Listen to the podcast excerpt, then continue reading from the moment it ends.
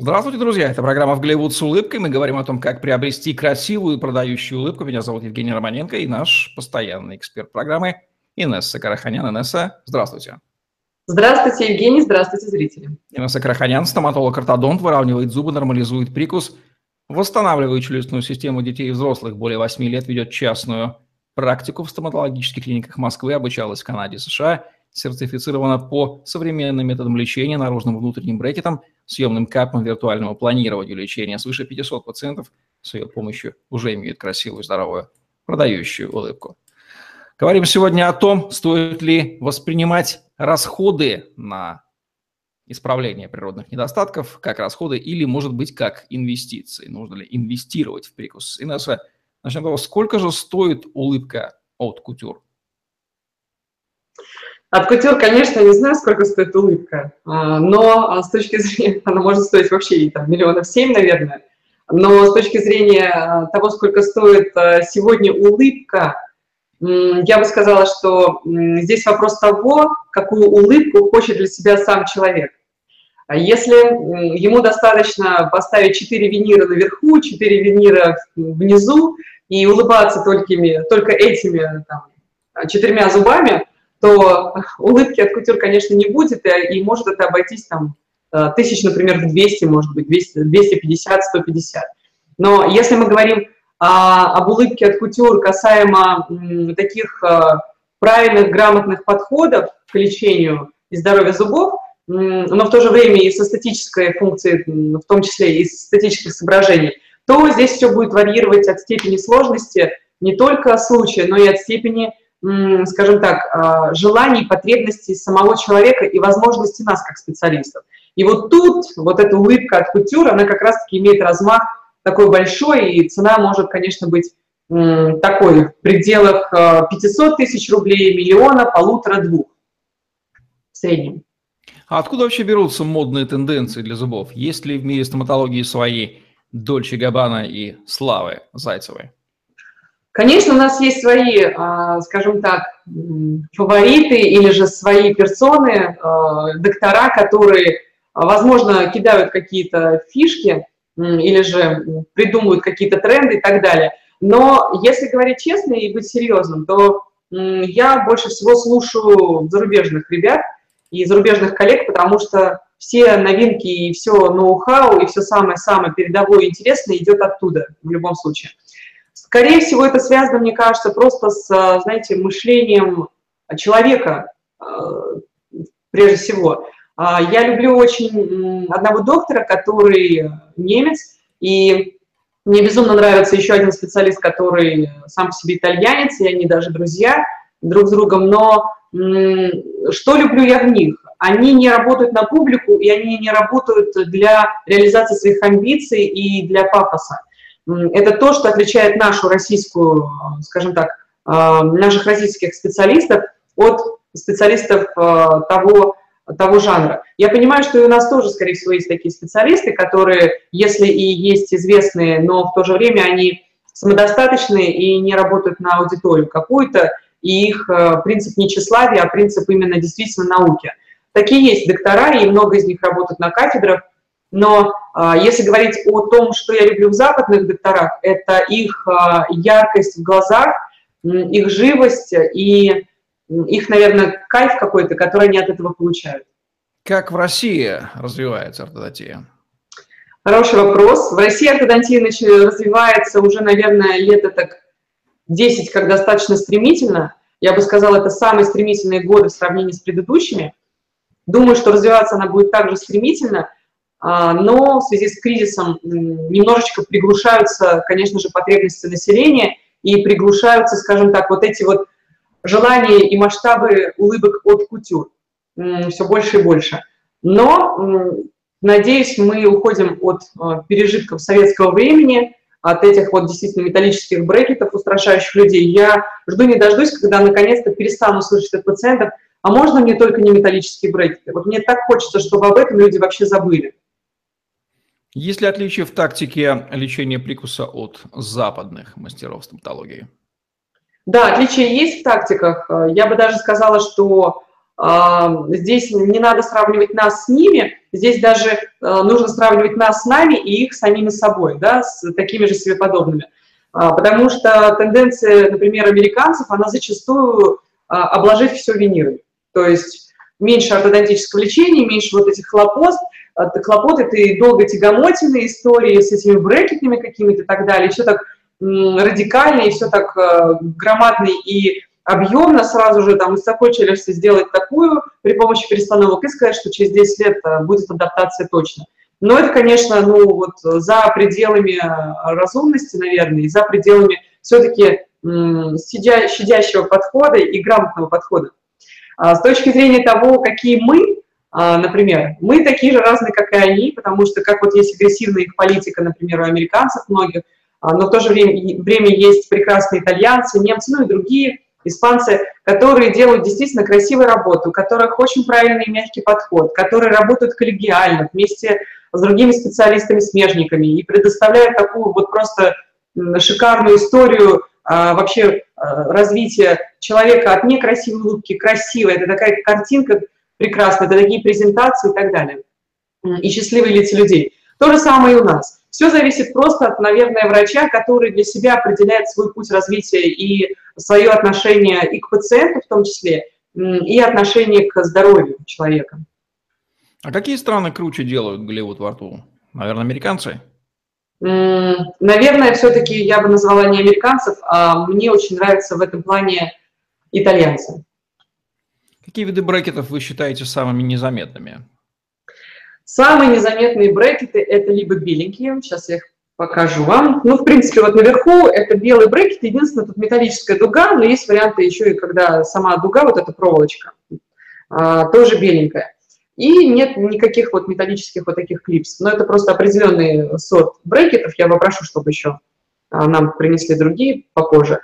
А, но а, если говорить вообще, самое незаметное, это, конечно же, внутренние брекеты, лингвальные, они клеются изнутри.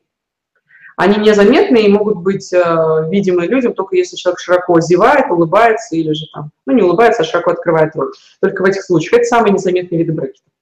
Эффективно, прозрачно, удобно. Это я об элайнерах и капах говорю. Как давно у нас стал популярен этот вариант исправления зубов и прикуса?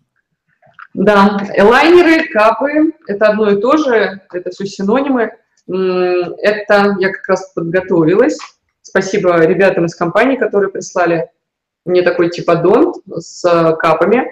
Одни из самых передовых э, э, именно в индустрии этой, они лидеры – это прозрачные пластиковые штучки, я даже не знаю, видны ли они вам, то есть поняли ли вы, что я сейчас пытаюсь показать, но это те чехлы на зубы, которые также являются альтернативой для исправления прикуса, а каждая пара кап меняется каждые две недели, то есть это запрограммированное лечение, и, конечно же, это не видно не то, чтобы вот просто на фотографиях, это не видно даже при разговоре, общении, только легкий такой, может быть, блеск. Выглядят они вот таким вот образом, если показывать сами капы.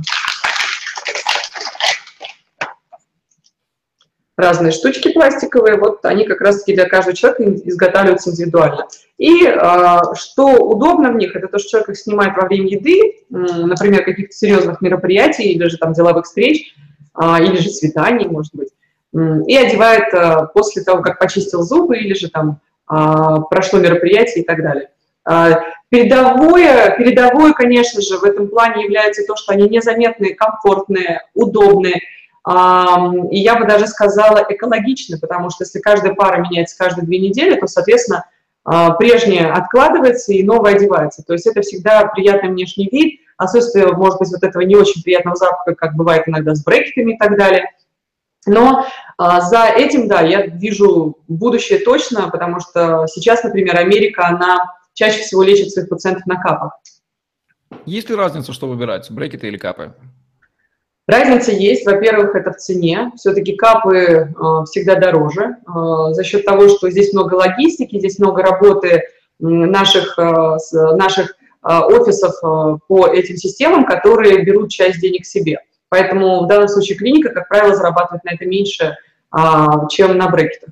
Но в то же время, если мы говорим о моменте выбора брекетов и кап, я оставляю этот вопрос часто открытым для пациента, для человека, то есть пусть он выбирает сам, что ему ближе и что ему, а, может быть, дешевле или, наоборот, не имеет значения в цене.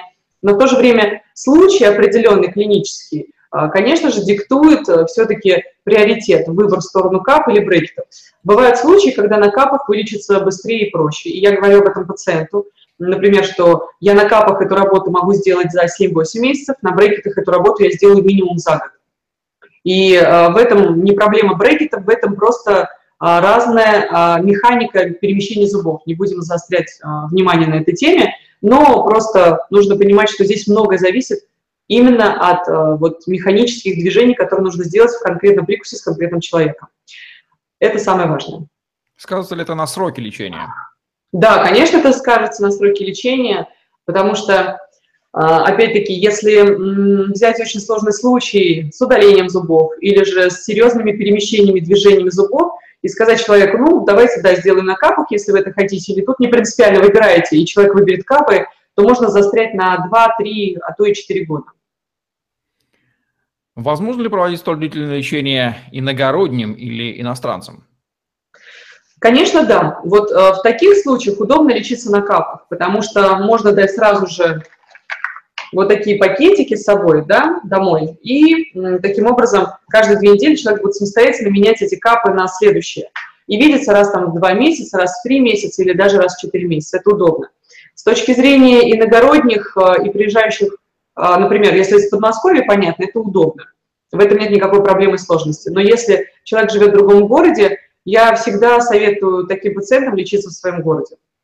Почему? Потому что если отклеивается брекет, вдруг натирает дуга. Это такая вот штука, да, вот та самая, которая здесь, э, представьте себе, слизистые щеки, э, натирает э, слизистую в течение одного-двух дней, то, конечно, я, например, считаю, что такой кооперации с пациентом у врача не будет. И в данном случае будут обиды, Поэтому все эти моменты я, например, обговариваю с пациентом на берегу. И я не очень люблю лечить э, пациентов, которые находятся в других городах, либо приезжают из других стран.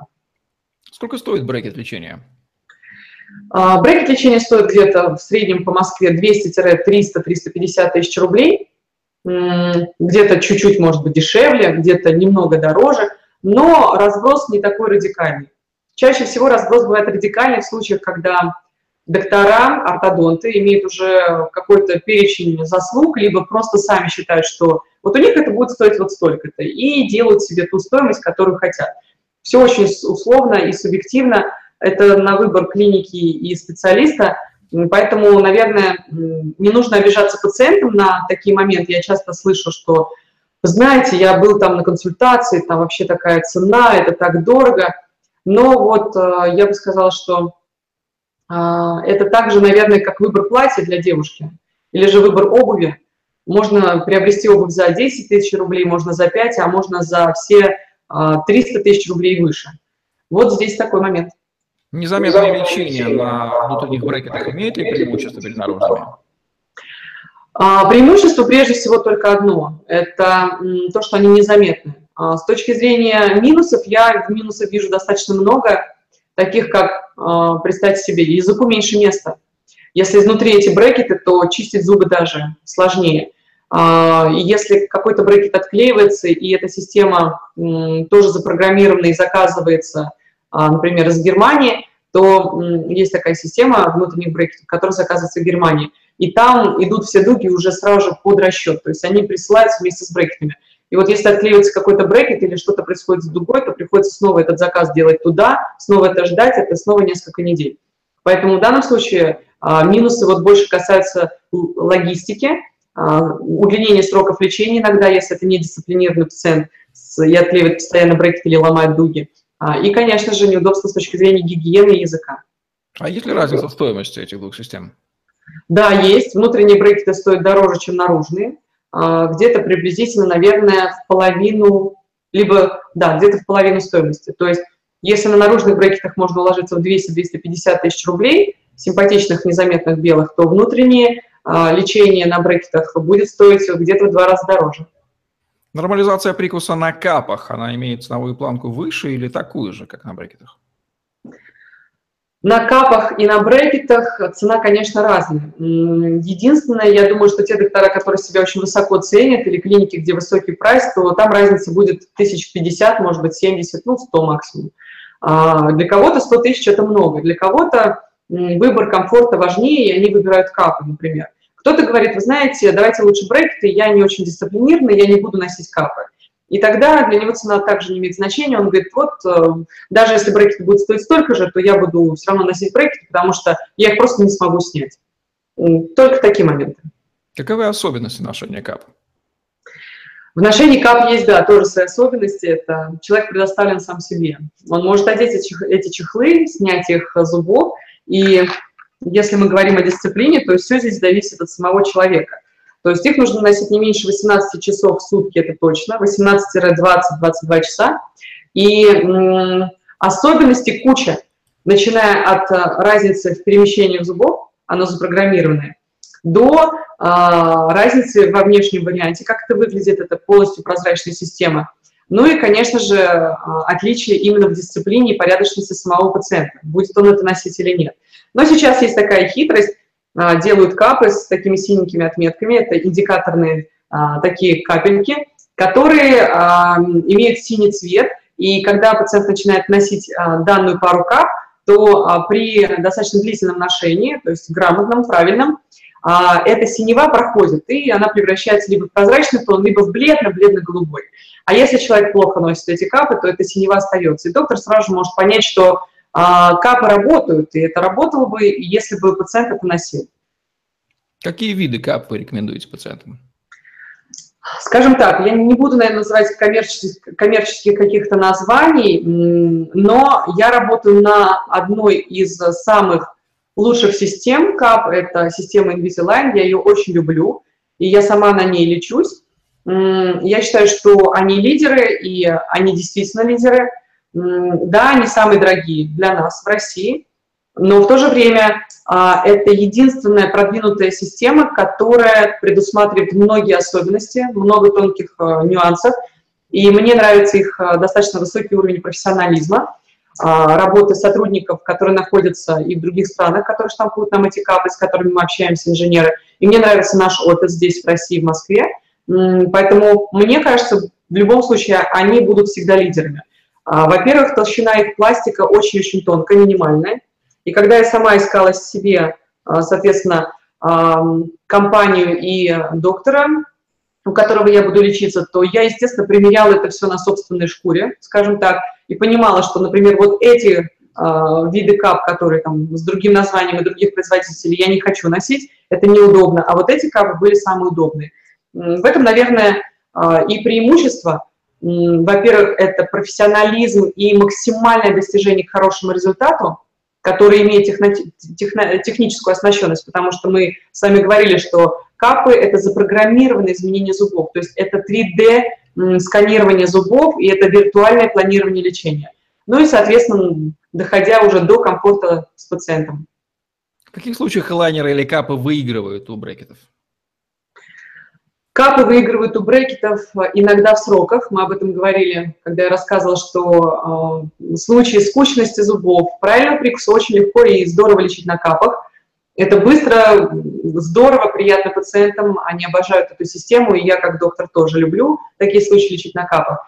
И а, в этом как раз-таки и выгода. Комфорт и изменение отношений человека к этой системе и изменение отношений вообще к специалистам, когда он приходит клинику на буквально 30 минут раз в несколько месяцев, согласитесь, это здорово. Когда ему не нужно затягивать это все, это болит очень мощно, например, как с брекетами, это тоже здорово. Когда ему не нужно внепланово прийти в клинику, потому что отвалился брекет, это тоже здорово. Только такие преимущества.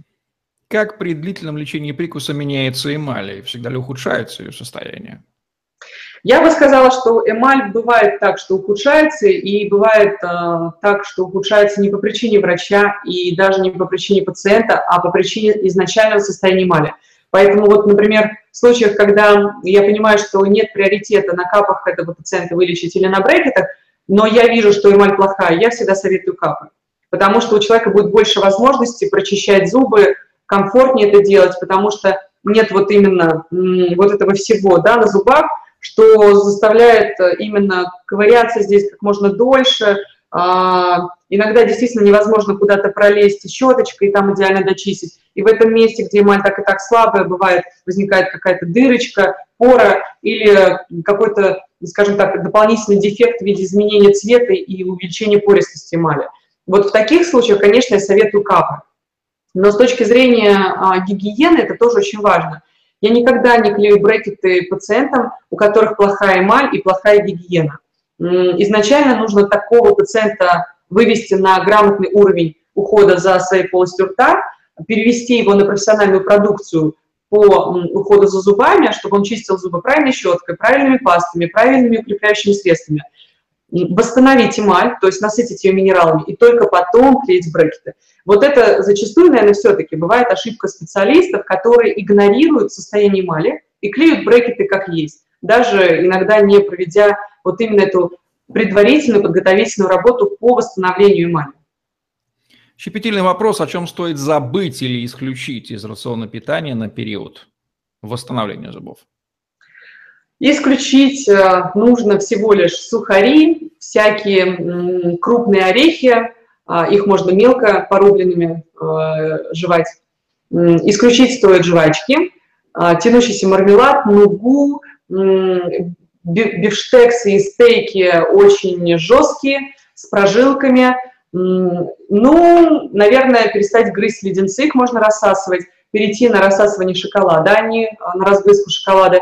И ничего не откусывать. Главный принцип – нельзя откусывать яблоко, морковь, что-то жесткое. Банан можно откусить, но там огурцы, какие-то более такие жесткие овощи и фрукты приходится ножом и вилкой разделять на дольки и есть таким образом. Это самое главное ограничение. Ну и, конечно же, придется быть дисциплинированным и чистить зубы чаще, дольше, ухаживать за ними больше, чаще спрашивать у стоматолога, правильно я делаю это, правильно ли я делаю то. То есть приходится перестраиваться вот в таком вот русле. Ну и по традиции интересный случай из вашей практики. Расскажите нам. Ой, наверное, самый интересный такой случай на сегодняшнюю нашу тему я бы назвала, когда предоставлено было пациентке выбрать лечиться дальше на брекетах или все-таки перейти на капы. И вот как раз-таки в тему брекеты или капы а, момент такой своеобразный, потому что пациентка сказала, что я не вижу сильной разницы между ношением брекетов или кап. Это меня очень сильно удивило, потому что я была уверена, что она, как капризная дама, скажет, что капы – это классно. Но она сказала, что я бы прекрасно носила бы и брекеты дальше, а, потому что, в принципе, я не вижу в этом ничего такого сложного, трудного для себя, и работает и то, и другое очень хорошо. В капах есть свой минус, это надо периодически вспомнить, что надо их снять перед тем, как покушать, например, где-то там в общественном месте. Это надо сделать либо в уборной, либо там за столом. Но чаще всего люди говорят, мы перестали вообще стесняться и делаем это прям вот на людях, что-то такого, да, я лечусь на капах, я себе забочусь и так далее.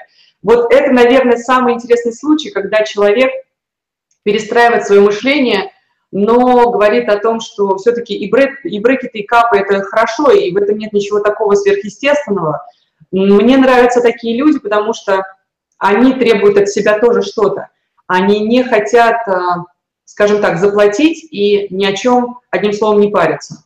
Вот это важное наблюдение. И самое главное, что такие люди всегда приходят к выводам о том, что мне, мне не интересно мнение окружающих, в брекетах я или в капах я – и мне, в принципе, не важно, видят они это или не видят. И меня не, не, не интересует тот момент, что они пропитываются ко мне какой-то странной жалостью или еще какими-то вопросами возникающими. Я это делаю для себя. Вот это самый интересный случай, который был у меня, когда пациент мне рассказывала вот такую историю своего отношения к брекетам, к капам. И это тот интересный случай, когда у человека была возможность подносить э, и брекеты, и капы. Появились ли уже любители стоматологического или зубного арта, которые носят брекеты, ну, например, чтобы выделиться, как, например, очки без линз среди молодежи, я имею в виду? Я бы сказала, что есть только самый важный момент. Огромное количество людей выбирают брекеты, огромное количество людей выбирают капы. И здесь все зависит только от человека. Есть доктора, которые склоняют на брекет, есть доктора, которые больше склоняют людей на капы. Кто-то любит одно, кто-то любит другое. Но психологический комфорт, он определяется просто психикой самого человека. Если я вижу, что человек очень сильно хочет лечиться на капах, то ради бога. Я не буду идти поперек его мнения, объясню все положительные и отрицательные стороны того или другого вида лечения, и чтобы он это знал просто на берегу. Ну что, теперь мы больше знаем о том, как исправляется прикус с помощью брекетов и капов, и вообще откуда берется стоматологическая мода благодаря Инессе Карханян в программе «Обколебут с улыбкой». Ставьте лайк, подписывайтесь на YouTube-канал, чтобы не пропустить новые интересные видео с вашими любимыми экспертами, красивых вам продающих улыбок. Удачи, всем пока. До свидания и до новых встреч.